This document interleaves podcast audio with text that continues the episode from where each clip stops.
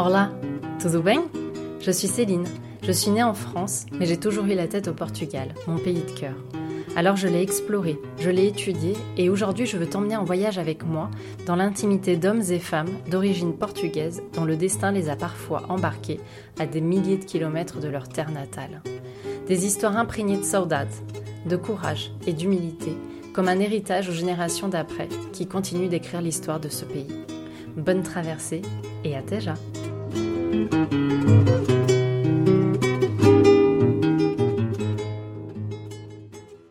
Pour ce nouvel épisode, j'ai eu le plaisir de recevoir Fanny à mon micro, une Alsaco-portugaise de maman alsacienne et papa portugais. Et si je vous précise cela, c'est parce que cette double culture sera au cœur de sa construction. Quand on se voit étrangère dans les yeux des autres, quand la bêtise de certains adolescents crée un rejet du pays où l'on est né, où l'on vit et où l'on grandit, alors on recherche à s'appuyer sur le pays des souvenirs heureux, celui qui est encore un grand mystère. Pourquoi un mystère? Parce que transmettre ses origines n'est pas une évidence pour le papa de Fanny. L'intégration en France est sa priorité, même si son cœur reste portugais. Pas de rêve de retraite avec un retour au pays, l'intégration à tout prix. Et ce, même avec une fille qui réclame une nationalité, une langue et des explications.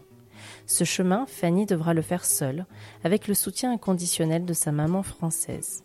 Et même si aujourd'hui encore elle ne se sent pas complètement légitime, c'est pour son fils et avec son mari qu'elle transmet son amour du Portugal. Le témoignage de Fanny, ses interrogations à ne pas se sentir assez portugaise, mais pas toujours française aux yeux des autres, m'ont touchée. Elle utilise souvent le terme de dualité, là où l'on peut voir une unité autour de cette double culture. Et je m'interroge maintenant. Doit-on cocher un certain nombre de critères pour être considéré comme un bon portugais? Auprès de qui? Et pourquoi finalement? Je vous laisse découvrir Fanny et Ateja. Je suis Fanny Ribeiro, j'ai 37 ans, je suis mariée avec un petit garçon de 4 ans maintenant, j'ai un petit garçon de 4 ans. Euh, j'ai pour habitude de dire que je suis alsaco-portugaise puisqu'en fait je vis en Alsace et ma maman est alsacienne et mon papa est portugais originaire d'Esping ou juste à côté de Porto. Euh, ma famille, ma famille aujourd'hui, ben, mon mari, mon, mon fils, j'ai un petit frère de 6 ans euh, plus jeune que moi. Et donc, euh, ben, mon papa portugais, ma maman franco, française, française, alsacienne pure, puisque moi étant brune aux yeux bruns, ma maman est blonde aux yeux verts. Donc vraiment rien à voir avec moi mais qui a euh, depuis, elle doit être avec mon papa depuis plus de 40 ans maintenant, largement plus de 40 ans, euh, a complètement intégré ben, la, le Portugal à sa façon d'être et à sa famille en fait, puisque elle a aussi été un moteur de nous apprendre nos cultures en fait. Alors mon papa est très très taiseux sur tout ce qui est euh, bah, tout ce qui est avant d'avoir rencontré ma maman. Euh, de tout ce qu'il a pu vivre euh, au Portugal, en France. Mais ma grand-mère m'a confié pas mal de choses euh, un jour à la cuisine dans notre maison. Donc en fait, c'est pas mon papa qui est vraiment, enfin pas que mon papa qui est venu en France. En fait, mon grand-père, comme beaucoup beaucoup de Portugais, est venu en France rejoindre son frère. Euh, ben, pour fuir euh, Saint-Lazare comme, euh, comme beaucoup. Et en fait, il a est fini deux fois en prison en Espagne. Et en fait, la troisième, il a réussi à arriver en France. Ben, c'est là qu'en fait, il a fait venir, donc en mai 68, c'est hyper, c'est une date qui reste hyper marquée pour ma grand-mère et mon papa. Donc, il a fait venir sa femme et ses enfants. Donc euh, ma grand-mère, mon papa, euh, mon papa, son frère, ils étaient trois garçons en fait. Mon papa est l'aîné, il a un frère avec un an et demi plus jeune et le troisième frère avec sept ans, euh, sept ans d'écart. Et donc ils sont arrivés en France en mai 68 en train avec toute la pagaille qui était actuelle en France et ils ont rejoint mon grand-père qui en fait donc travaillaient déjà en France. Ils, étaient à côté d'Annecy à l'époque. Et euh, bah, ma grand-mère s'est occupée des garçons, a commencé un peu à travailler, faire des ménages, comme beaucoup de femmes, apprendre le français. Et en fait, ben, mon grand-père est décédé quatre ans après. Et Mémé s'est retrouvée seule avec... Euh, au décès de son père, mon, papa avait euh, 12 ans, donc elle s'est retrouvée avec un garçon de 12, un, un garçon de 10, et un petit de 5 ans, toute seule en France. Donc moi je dis toujours que je suis un peu ici de ces femmes fortes qui Portu enfin qui viennent du Portugal, mais d'ailleurs aussi. elle est restée en France pour des choix parce qu'un des frères était malade et qu'il fallait rester en France pour pouvoir le soigner. Donc elle s'est retrouvée en France, sans mari, trois enfants et une langue qu'elle connaissait approximativement. Et en fait, elle est restée encore 4-5 ans avant de, ben, en fait, de retourner au Portugal euh, pour s'occuper en fait de ma de l'arrière-grand-mère puisque mon grand-père avait perdu sa maman et elle est retournée voilà. Et en fait, mon papa a fait le choix de pas la suivre. Donc il était très jeune, il avait 17 ans. Il a fugué et il est parti en fait sur l'Alsace parce qu'il avait un oncle qui vivait en Alsace pour euh, ben, en fait parce qu'il ne voulait pas rentrer au Portugal. Et euh, donc après, il a rejoint mon oncle, mais très peu, très peu de temps en fait. Hein. Tout de suite, il s'est complètement, euh, il a fait, il a pris sa vie en main seul. Il a, il y avait quand même plus de 50 kilomètres qui le séparaient de mon oncle. Voilà, papa faisait sa vie avec ses amis. Alors, il était sur une ville, sur Célesta, qui à l'époque avait une grosse communauté portugaise. Donc, il s'est fait des amis. Et, et, comme ça, en fait, il a rencontré ma maman quand même à 4 ans à peu près après, donc assez rapidement finalement, puisque ma grand-mère maternelle tenait un café. Et un café où beaucoup de Portugais se retrouvaient euh, voilà, avant d'aller au chantier, enfin voilà, on sait très bien. Et du coup, voilà, il s'est retrouvé, tombé amoureux de la serveuse qui était la fille de la, de la propriétaire. Et, et voilà, mais en fait... Euh, je ne saurais pas te dire. Il est très attaché au Portugal, mais je ne sais pas le pourquoi il a vraiment voulu rester en France.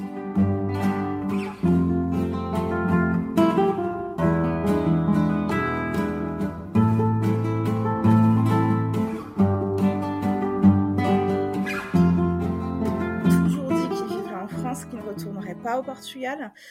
Ah, et là, voilà, ça n'a jamais été un, sujet vraiment pour lui même pour sa retraite, il n'envisage pas d'y vivre. Pourquoi pas euh, faire deux mois ou trois mois un peu plus longtemps quand maman arrêtera parce que du coup maman travaille toujours mais d'y vivre non papa ne, ne se voit pas vivre au Portugal pour lui euh, je vais pas dire son pays c'est la France parce que c'est pas vrai non plus mais euh, ça n'a jamais vraiment enfin voilà ça n'a jamais été son, son choix en tout cas en fait, euh, il a jamais construit là-bas. Il a ma grand-mère en fait à sa à sa maison qui aujourd'hui lui appartient puisqu'elle avait construit la maison des deux autres frères. Donc il faut savoir que nous quand on va au Portugal, on vit dans une cour avec donc ma, maintenant mon cousin puisque mon parrain est décédé et l'autre frère en fait. On vit vraiment euh, tous assez proches. Mais non papa n'a jamais construit la maison au Portugal. Et, je pense que ça fait partie de son idée de l'intégration, parce qu'encore aujourd'hui, si je dis, parce que je dis régulièrement, que j'aimerais acheter une maison au Portugal, euh, voilà, il se ferme. Et tu sais que quand il se ferme, c'est qu'il n'est pas d'accord, qu'il voilà. Euh, mon mari est vigneron en Alsace. Euh, c'est vrai qu'on voilà, on parcourt un peu les vignobles près de chez nous au Portugal. Et il dit toujours Ah, José, je crois que j'ai trouvé un vignoble, on va l'acheter et venir ici.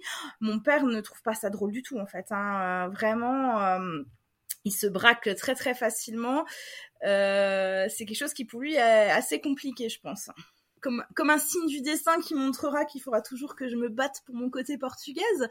Il faut savoir que mon papa s'appelle Da Silva Ribeiro et qu'en fait, quand il m'a déclaré à la, à la, à la mairie, ils n'ont pas pris le nom, en nom complet.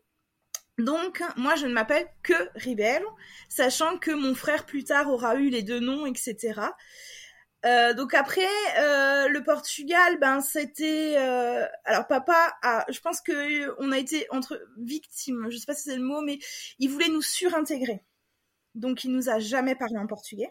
Il nous a jamais, il allait jusqu'à jamais nous déclarer au consulat portugais. Pas pour nous cacher, un jour je lui ai dit dans une phrase hyper méchante parce que j'étais fâchée avec lui, mais de toute façon t'as voulu nous cacher, mais parce qu'il voyait pas l'intérêt. On était français, on avait notre nationalité française, pourquoi avoir une nationalité portugaise? Alors après, de 0 à 3 ans, je peux pas trop te dire. Je, hein, suis petite. 3 ans, il décide de, d'aller au Portugal puisque je n'avais jamais rencontré ma famille portugaise. Entre temps, ma grand-mère n'était pas venue encore. Donc elle ça, donc là, le téléphone était quand même cher, mais était là. Donc elle savait qu'elle avait une petite fille et tout. Et en fait, on part au Portugal en, voiture. J'avais, j'ai 3 ans. Et là, des bribes de souvenirs, mais vraiment de, bonheur ça a toujours été de façon, je pense, chez moi, le Portugal, mon refuge.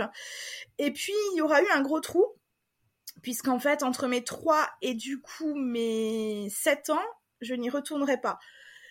Mais Mémé reste présente puisqu'entre-temps, mon parrain est en Suisse, elle fait des allers-retours du coup pour voir ses deux fils. Mon cousin naît entre-temps, donc elle a ses petits-enfants. Et puis, ben, le Portugal, il est présent par euh, bah, cette mémé qu'on appelle euh, régulièrement, les colis qui viennent, euh, qu'on attend avec impatience.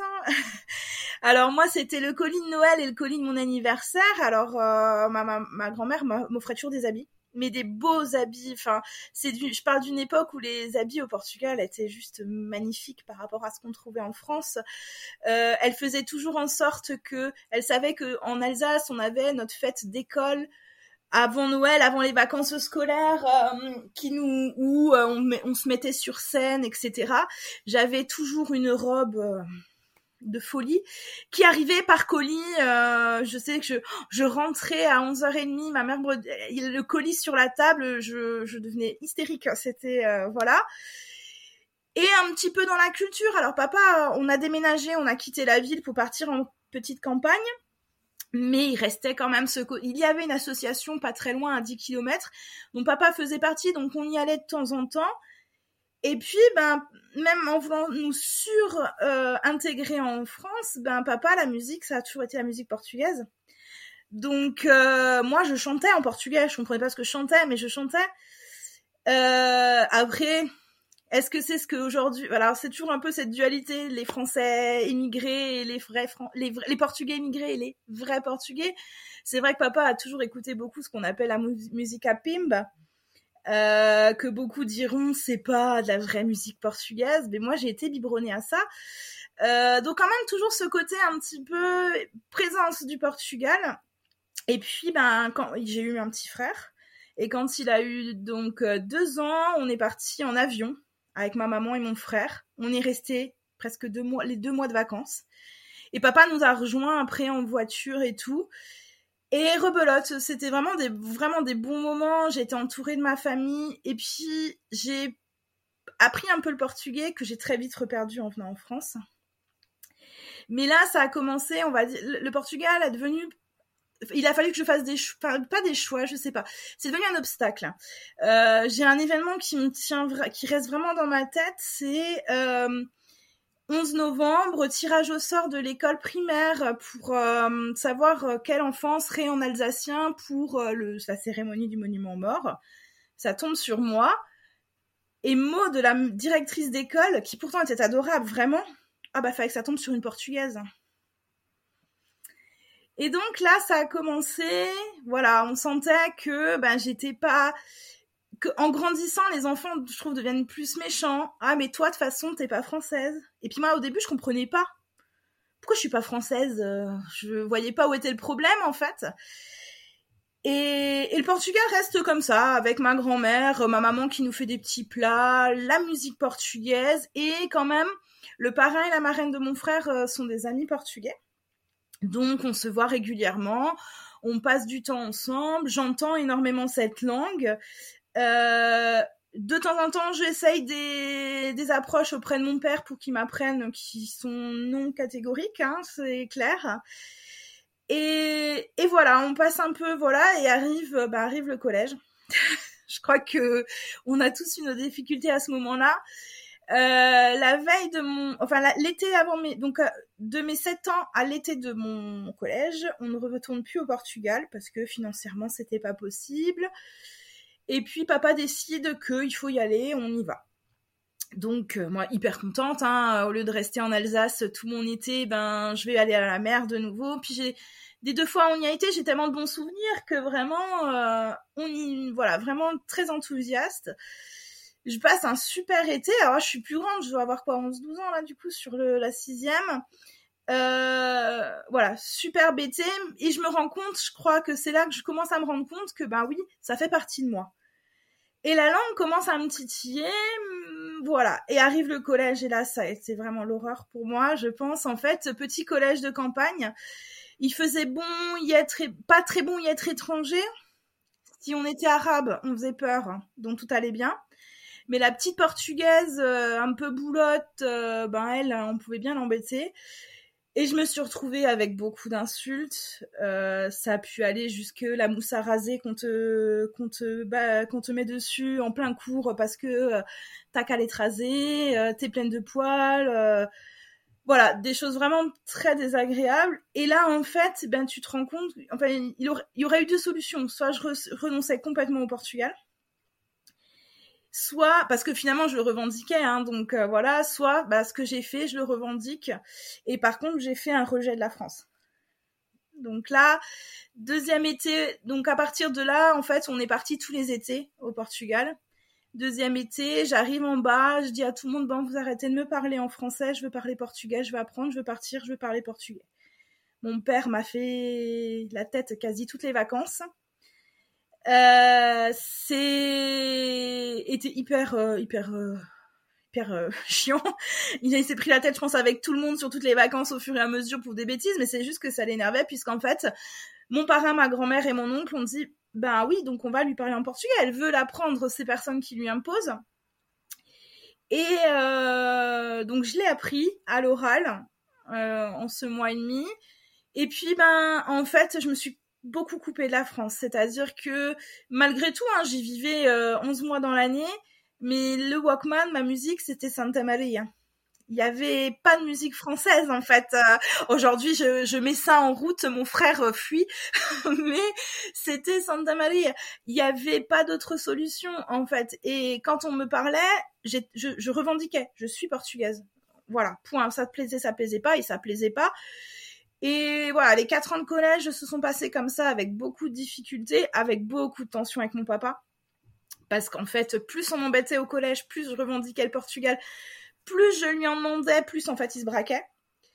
Euh, j'ai commencé à me renseigner pour récupérer mon Da Silva qui se promenait, euh, que je n'avais pas eu. Donc là, euh, Bon, c'était trop compliqué en France aujourd'hui, à l'époque, de changer de nom, donc j'avais laissé tomber. Et j'ai commencé à dire, euh, ouais, mais papa, moi j'aimerais la nationalité portugaise. Alors là, rebelote. et il faut savoir que tout ça, je l'ai fait avec le soutien de ma maman quand même, hein, qui elle, euh, elle ne comprenait pas en fait. Pour elle, on était les deux. Donc euh, pourquoi devoir mettre que la France en avant et pas le Portugal en fait? Et donc, euh, aux alentours de mes 16 ans, j'ai dû dire euh, Papa, on va au consulat, je veux euh, la nationalité portugaise. Mon frère, donc, euh, commençait aussi, puisque lui, a, en tant que garçon, l'a vécu différemment, je pense, mais lui a carrément. Euh, même schéma que moi, hein. rébellion complètement contre la France. Et lui se revendiquait ou encore plus. Je trouvais que plus encore, il arrivait à être plus portugais que moi en fait alors qu'il n'y a jamais eu de compétition entre nous, hein, mais euh, je trouvais qu'il arrivait vraiment à ressortir son côté portugais plus facilement que moi. Après, voilà, une fille, un garçon. Et puis, ben, 16 ans, quand dis à papa que je veux la nationalité portugaise, euh, il me répond que non, en fait.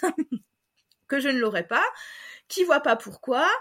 Euh, alors, je, c'était pour moi très incompréhensible puisque on allait au centre des Portugais, à l'association des Portugais tous les dimanches j'ai fait du, du folklore, du ranch.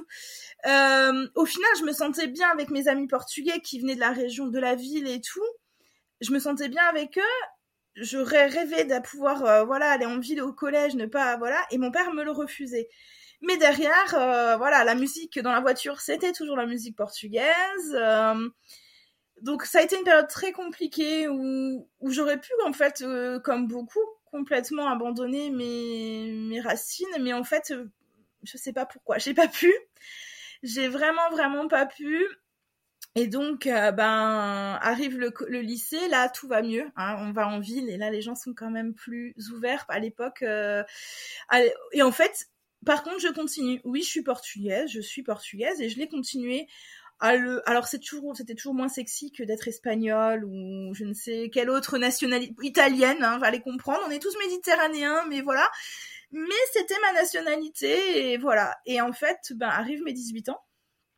Et euh, le gros clash arrive encore une fois avec mon papa, puisque ben 18 ans, il est plus obligé lui de faire les démarches en fait. Hein. C'est moi qui demande ma nationalité portugaise, euh, qui ouvre en fait la voie à mon petit frère euh, puisque ben moi en fait euh, je me rends compte que et c'est pas un reproche à mon papa. Vraiment je je sais qu'il pensait pas mal mais on se rend compte que ben son mariage n'est pas déclaré au, consulat que nos, naissances ne sont pas déclarées au consulat qu'il faut tout faire.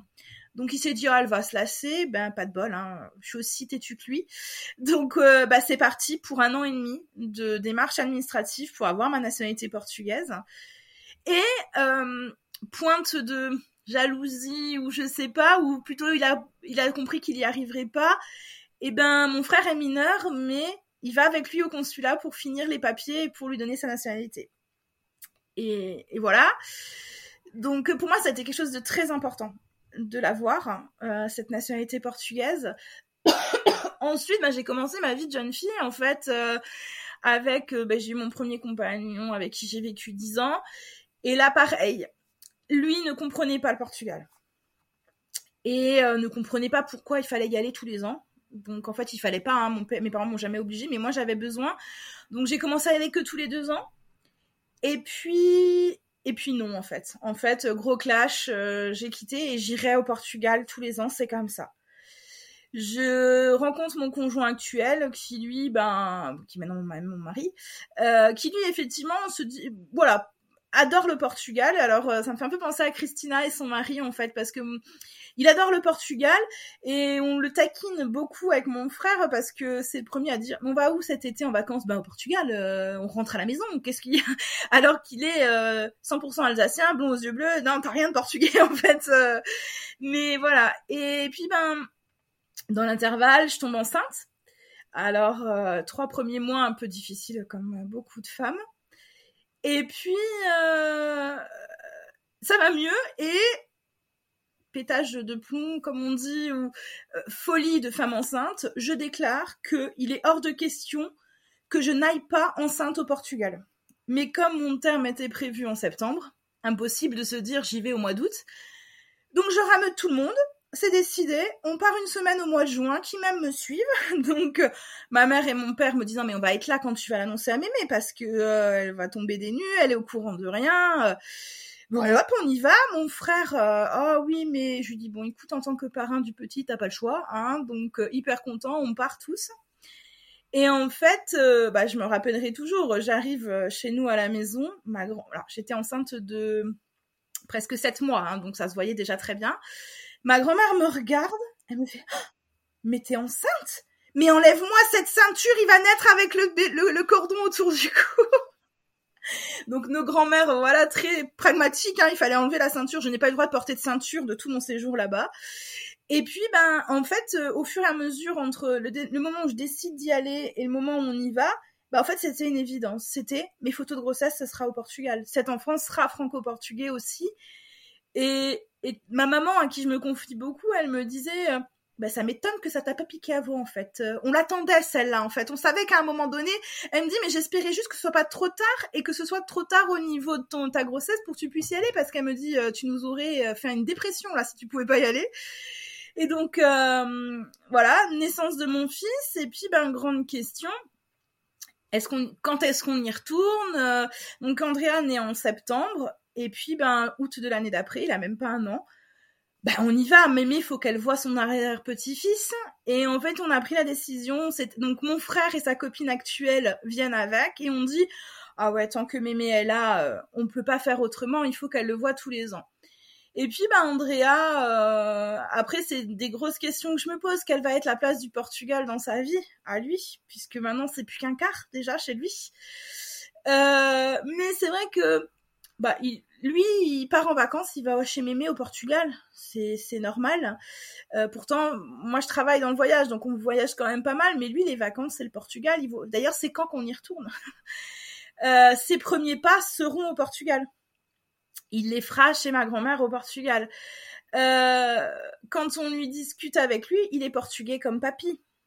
Alors euh, parce que bon moi j'ai pas fait. Hein. Mon fils euh, à trois mois il a eu sa carte d'identité portugaise, sa nationalité, tout. Hein. Il était hors de question, euh, voilà. Et après là aujourd'hui où j'en suis, c'est plus le côté ben voilà il a quatre ans. Clairement aujourd'hui à la maison on parle pas le, parle pas le portugais. J'avais espéré que papa fasse l'effort de lui parler en portugais, mais non, il ne le fait pas. Alors euh, aujourd'hui, la, la, télé à la maison chez mes parents tourne en portugais, ce qui n'était pas notre cas à notre époque à nous. Même ma mère écoute la musique. Tu arrives le dimanche chez mes parents, ma mère peut être en train de te cuisiner une choucroute avec Kimberley ou Jean Fond, s'il te plaît. Hein. Elle a la, la, chaîne SIC là avec son petit truc. T'arrives, elle te fait danser un, un, ou deux petits pains de danse et puis elle remue sa choucroute. Alors chez nous, c'est vraiment ça. C'est le dimanche, c'est musique portugaise. Donc, où qu'on aille, mon mari, il met la playlist Portugal sur Deezer dans la voiture. Andrea, aujourd'hui, ben, un peu comme moi, il chante en portugais. Euh, maintenant, euh, quelle va être la place du Portugal chez lui? Ben, j'essaie de lui apporter au maximum. Maintenant, clairement, à la maison, même mon mari me dit ah mais tu, tu devrais parler en on avait tenté on s'était dit on va parler en portugais en même temps mon mari apprendra la langue mais finalement c'est compliqué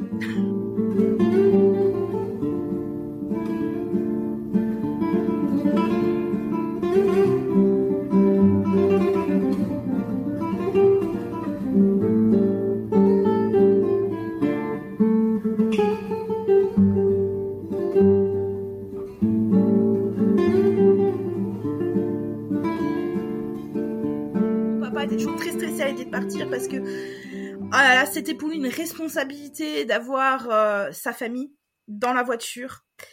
Euh, voilà, on a trop de trop de d'histoires d'émigrants qui rentrent et qui n'y arrivent pas. Il avait une chanson, on peut plus l'écouter avec mon frère. Il y a une chanson qui parle de ça. J'ai plus le euh, le le chanteur en tête. Là, elle commence toujours par "Immigrant, ven de bagarre, por favor". Et mon frère et moi, on peut plus l'écouter, hein, c'est on zappe. Hein. Et bah, il y avait ce stress une semaine avant, ma mère commençait à tout préparer parce que la veille au soir, fallait que tout soit dans la voiture. Et on se fixait une heure. Genre, on part à 4 heures du matin. Mais t'es sûr qu'à une heure, tout le monde était debout et qu'il avait levé tout le monde et qu'on partait à une heure.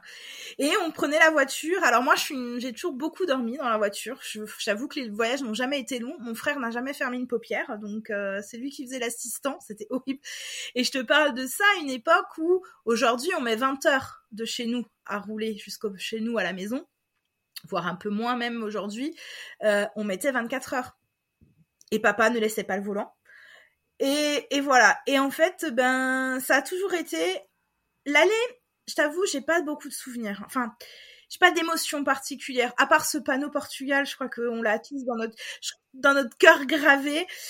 Par contre, c'était le retour. Alors le retour, euh, le jour du départ, laisse tomber, rien que d'y repenser. Euh, c'est euh, les bagages dans la voiture, c'est le dernier coup au café avec tout le monde, c'est euh, embrasser tout le monde parce qu'on veut personne le matin quand on part. Et cette phrase de ma grand-mère toujours euh, Très compliqué à entendre aujourd'hui. Et en fait, c'est euh, ma mère et moi qui pleurons. Alors, comme dit, hein, toujours et encore, ma mère, euh, qui normalement devrait être la moins touchée de tout ça, qui pleuront en fait pendant à peu près jusqu'à la frontière espagnole. Arrivé à la frontière espagnole, mon père en général avait cette phrase Bon, c'est bon, on peut recommencer une discussion, on a fini de pleurer. Parce qu'en fait, c'était très difficile en fait de se dire qu'on part et qu'on reviendrait que dans un an. Aujourd'hui, c'est plus simple parce que en vrai, on peut prendre l'avion quand on veut. Euh, moi, j'ai une ligne, j'ai un aéroport à une demi-heure de chez moi, j'ai une ligne directe tous les jours pour Porto. Euh, mais ça a été très longtemps très difficile. Et puis il y a les années où, ben, le décès de mon parrain, ah ben, je peux te dire que l'année d'après, quand on, quand on est, euh, quand on est parti, c'est horrible en fait, parce que tu te dis voilà, l'année dernière il était là, cette année il n'est pas là. Et puis ma grand-mère, ben, vieillissait au fur et à mesure, et tu te dis, est-ce que c'est la dernière année, est-ce que ça n'est pas? Et il y a un de tes, de tes interviewés qui parle, je crois que c'est Christina qui en parle, de ce fameux coup de fil euh, pour annoncer les décès, tu vois. Et papa n'a pas voulu l'avoir pour sa mère. Euh, en fait, ma grand-mère est tombée malade, euh, on l'a mise en maison, et en fait, ben, mon oncle nous tenait au courant et nous dit, voilà, ça devient critique et tout. Et en fait, je comprenais pas. Mon père s'est mis dans un mutisme total. Il y avait que mon fils à qui il parlait.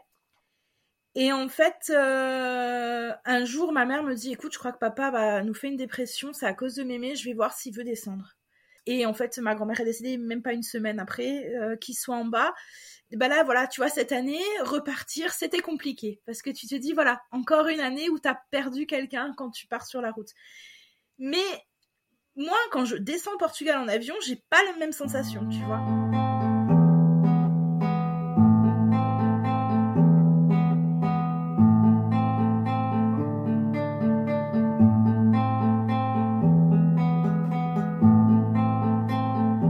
J'avais très peu d'amis portugais puisqu'ils nous mettaient pas vraiment. Enfin, c'était juste euh, aux associations et tout.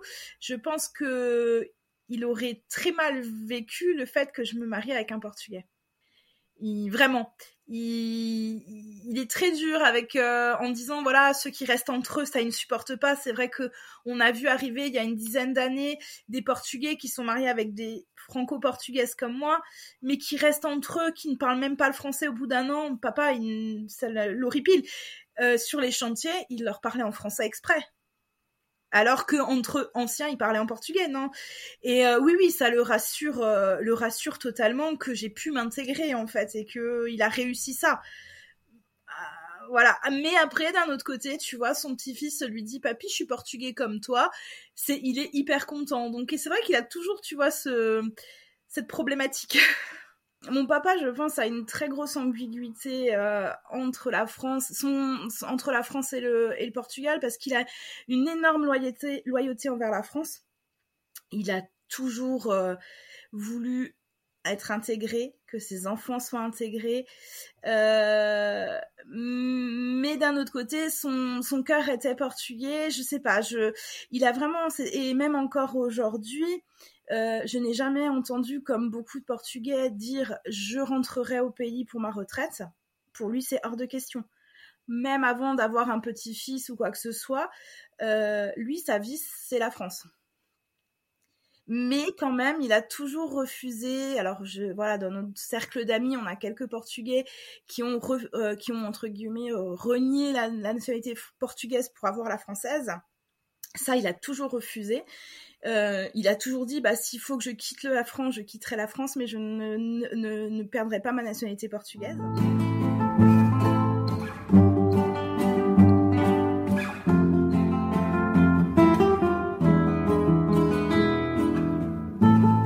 Mais ma grand-mère a accueilli mon père euh, bras ouverts, vraiment. Euh, en plus, les amis proches de mon papa, en fait, étaient des gens qu'elle connaissait depuis longtemps qu'elle, en fait, avec elle s'entendait très très bien. Et ça n'a jamais été un problème, en fait, vraiment. Euh, j'ai des photos de moi enfant avec mes deux grands-mères. Euh, et ce côté, cette dualité, en fait, je l'ai toujours eu. Alors, ça fait peut-être partie de ce qui fait qu'aujourd'hui, euh, j'ai des fois du mal à me dire de quel côté je suis. Parce qu'en fait, voilà, ma grand-mère euh, française, un jour, nous a dit Ah, mais on, partait. Alors, nous, c'est le mois d'août, hein, comme beaucoup de Portugais. Euh, on partait au mois d'août. Et un jour, elle a dit Mais moi aussi, j'aimerais aller au Portugal parce que, bon, quand même, euh, j'ai aussi un peu de portugais chez moi. Et donc, on l'a emmenée chez ma grand-mère, portugaise, qui était tellement heureuse de, de, de l'accueillir. faut savoir qu'elles se sont toujours très bien entendues que quand on appelait ma grand-mère au Portugal pour les fêtes de Noël, ma grand-mère d'ici, elle se parlait, elle se papotait, voilà. Après, c'est sûr qu'il n'y a jamais eu de barrière de langue, mais euh, parlant français, ça posait pas de problème. Euh, mais non, vraiment, euh, ma grand-mère a toujours accueilli mon papa à bras ouverts et mon papa a considéré ma grand-mère comme sa deuxième maman finalement ici. Il s'en est énormément occupé et du temps où elle était malade et tout. Donc non, vraiment, là-dessus, on n'a pas eu ce problème-là en tout cas.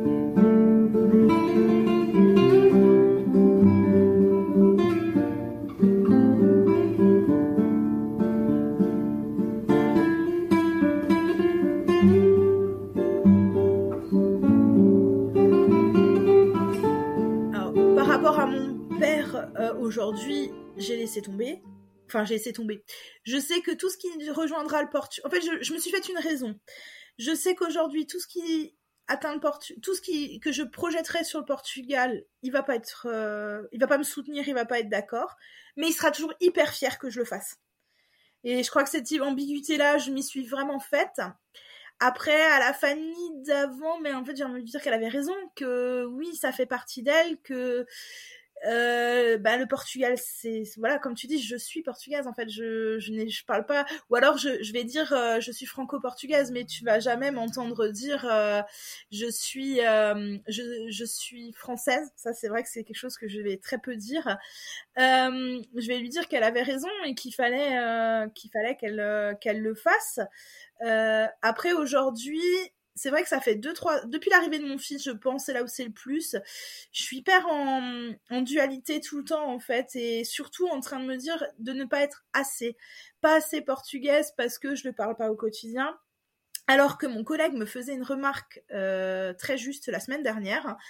Euh, beaucoup de clients, quand ils l'appellent, lui disent Non, mais j'ai eu votre collègue, euh, la portugaise puisqu'en fait j'ai toujours ma médaille euh, avec le, Portugal euh, dessus et même tu vois dans ma clientèle les gens s'en rendent compte mais je me trouve jamais assez. Aujourd'hui euh, qu'est-ce qui me manquerait pour moi être une parfaite portugaise? Je sais pas. Si l'utiliser plus au quotidien le lire plus alors ça serait peut-être ça hein, l'utiliser au quotidien n'est pas forcément oral mais si je me mettais à le lire régulièrement et créer un projet. En fait, j'ai vraiment cette envie d'avoir une passerelle entre le Portugal et moi et la France.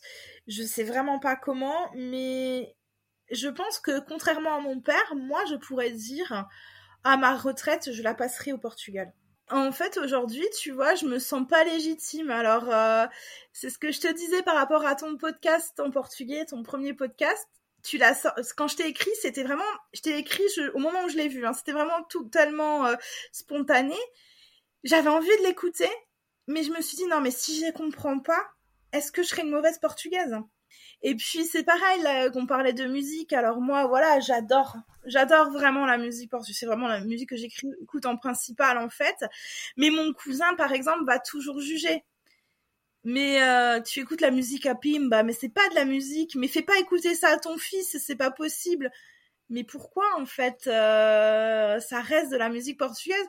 Et, et j'ai toujours ouais ce sentiment, cette dualité de pas être assez, pas être assez portugaise. Euh, peut-être du fait de vivre en France, peut-être de pas assez le parler, mais ouais c'est assez, c'est ouais j'ai toujours, j'ai toujours, je lis énormément.